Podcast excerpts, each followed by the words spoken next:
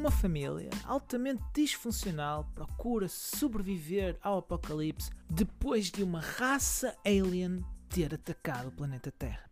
A Guerra dos Mundos já de seguida.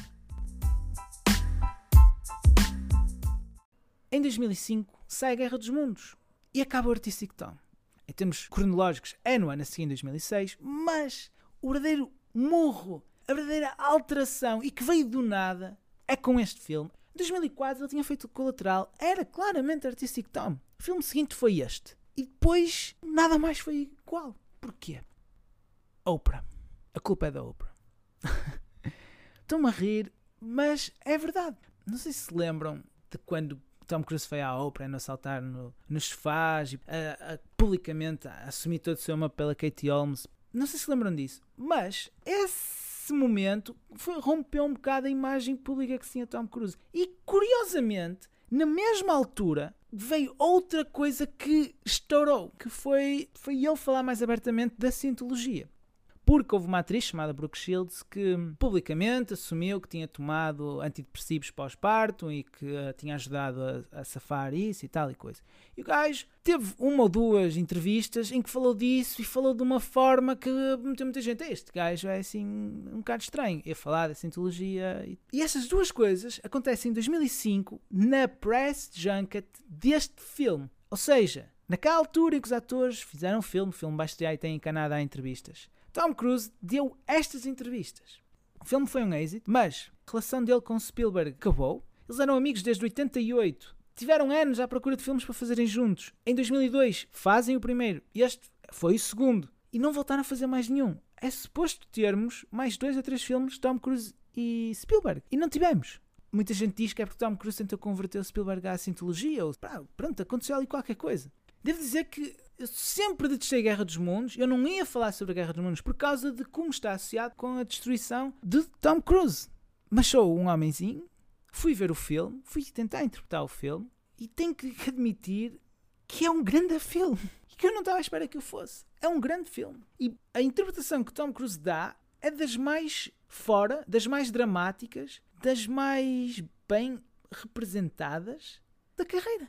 É um bocado estranho, ao fim de 17 anos, eu estar a redescobrir um filme e sentir que a opinião que eu tinha era formada por causa de como ele quebra algo e, e como uma má experiência no cinema, porque, porque eu lembro-me, vi a Guerra dos Mundos no Norte Shopping numa quinta-feira à noite, numa sala cheia, e senti-me enlatado, claustrofóbico. E acho que até por causa disso, sempre que vou ao cinema ver um filme que vai ter muita gente, eu procuro ter um lugar junto às escadas. Ou seja, tudo isso fez com que durante anos eu achasse que esse filme é terrível, é mau, é um nojo, e não, é muito bom. É um dos filmes mais singulares de Spielberg, no sentido em que não é muito esperançoso, está mesmo bem definido, a fotografia do Janusz Kaminski é excepcional. É um filme que é muito forte, sem ser excessivamente gráfico. Isso é um talento, tipo, mostra-nos 90% das imagens deixam 10% para sermos nós a interpretar entre ver duas pessoas à bulha ou uma porta a fechar-se e sabemos o que é que aquelas pessoas vão fazer, eles optam pela segunda opção e tem um impacto muito maior. Passa extraordinariamente bem a ideia de, de apocalipse, de, de, descontrole total. Que não nos podemos esquecer, este é um filme que sai 3 ou 4 anos depois da queda das Torres Gêmeas. Então há momentos no filme em que sentimos que a memória do que tinha acontecido acompanha o filme, traz impacto ao filme. É um filmaço. E o final, que é aquilo que eu poderia apontar como grande defeito, e se calhar aponto, eu prefiro pensar que o que ele vê não é real, mas sim uma imagem que o, que o cérebro criou para lidar com o trauma, porque não pode ter perdido tanto. A forma como, como surge, acho que é por aí, mas se calhar só estou a arranjar isto para me safar. E a, e a personagem é fascinante. Como eu disse, está muito bem interpretada. Isto já sabemos que ele consegue fazer. Mas, olhando para aquilo que eu tenho vindo a, a, mencionar de Tom Cruise, na primeira fase, faz personagens que são deuses perdem os poderes e, e que me parece que é uma resposta direta ao trauma que teve de experienciar antes de ser famoso, em que a, a, segunda fase, esta fase artística, ele já faz personagens que têm que hum, descobrir uma nova forma de viver, que são mais impactadas pelas decisões que já tiveram que tomar. E esta personagem é mesmo demonstrativa disso. É um tipo que é divorciado, tem dois filhos com os quais ele não consegue comunicar. Tem aqui uma, uma semelhança com o próprio Tom Cruise, porque nesta fase ele estava divorciado há dois ou três anos da Nicole Kidman, há três ou quatro, e eles tinham dois filhos, um rapaz e uma rapariga, tal como os deste filme.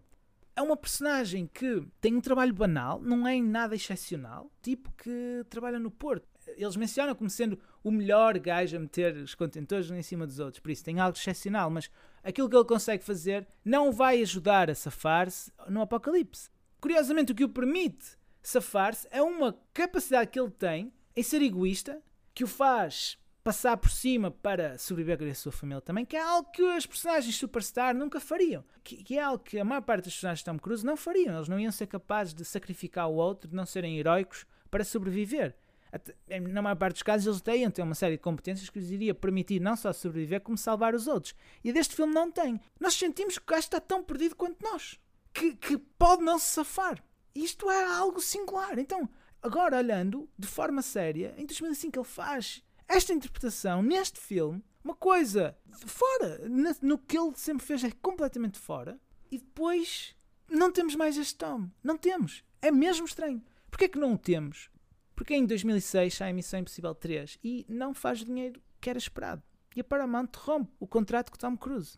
Oficialmente porque não gostavam da, da percentagem que o Tom Cruise e a Paula Wagner tinham da, da, das vendas, uma coisa qualquer. Opá, burocracias. Mas a destruição da imagem pública que tinha acontecido no ano anterior, ou a alteração, a alteração da imagem pública que tinha acontecido de 2005 para 2006, tinha impactado a bilheteira e o poder que Tom Cruise tinha. Então ele, ele rompe isto com a Paramount, uma coisa que tinha começado, como eu mencionei no episódio passado, em 92, ou seja, 14 anos. Vai para a United Artists com a Paula Wagner, que é um outro estúdio que estava mal para o tentarem safar. Faz dois filmes, entra em dois filmes lá, dois filmes que ele escolhe. Ambos fracassam. Tem ali um Tropic Thunder que, o, que anima um bocado a coisa, mas ele não faz Tom Cruise. Aí está, pensem nisso, não é? Ele já estava num modo em que a melhor personagem que faz é uma caricatura e completamente afastado do que ele é. E depois tem um interregno de dois anos. Quando volta, volta com o Immortal Face, que vamos falar no episódio seguinte.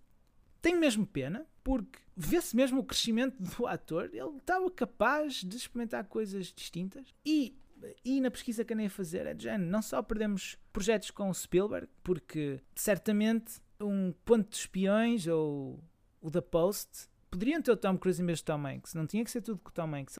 Eh, eles eram mesmo amigos, foram vizinhos durante anos. O Brandy Palma foi escolhido para a Missão Impossível depois de um jantar em que o Spielberg jantou com Tom Cruise, que era algo que fazia habitualmente, e o Brandy Palma foi nesse dia. E o Tom Cruise, olha, este gajo parece-me bem. Descobri uma coisa que nem me passou pela cabeça, nunca, não sabia, que David Fincher tinha assinado para fazer a Missão Impossível 3 em 2002. Mas depois de um ano e de não lhe darem aquilo que ele queria, de começar a apanhar muita dose de estúdios, estúdios que não queriam abandonar aquilo que os filmes já tinham sido feitos quando Fincher queria fazer uma coisa muito mais visceral para maiores 16, a coisa rompeu. Mas depois também vi que havia um projeto Tom Cruise Fincher que seria uma minissérie que iria adaptar Black Dahlia de James Ellroy, que depois Brian Palma fez um filme em 2005 ou 2006. Mas antes desse filme sair, havia esta potencial minissérie de Fincher com Tom Cruise. E agora não há nada disto. Não há Tom Cruise a trabalhar com o creme de la creme.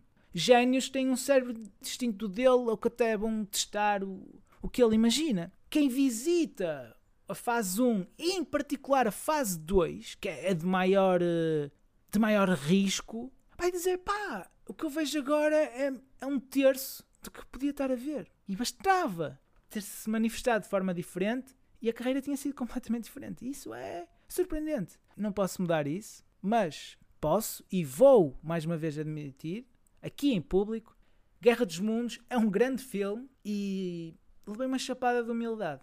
Parece que as opiniões também têm data de validade.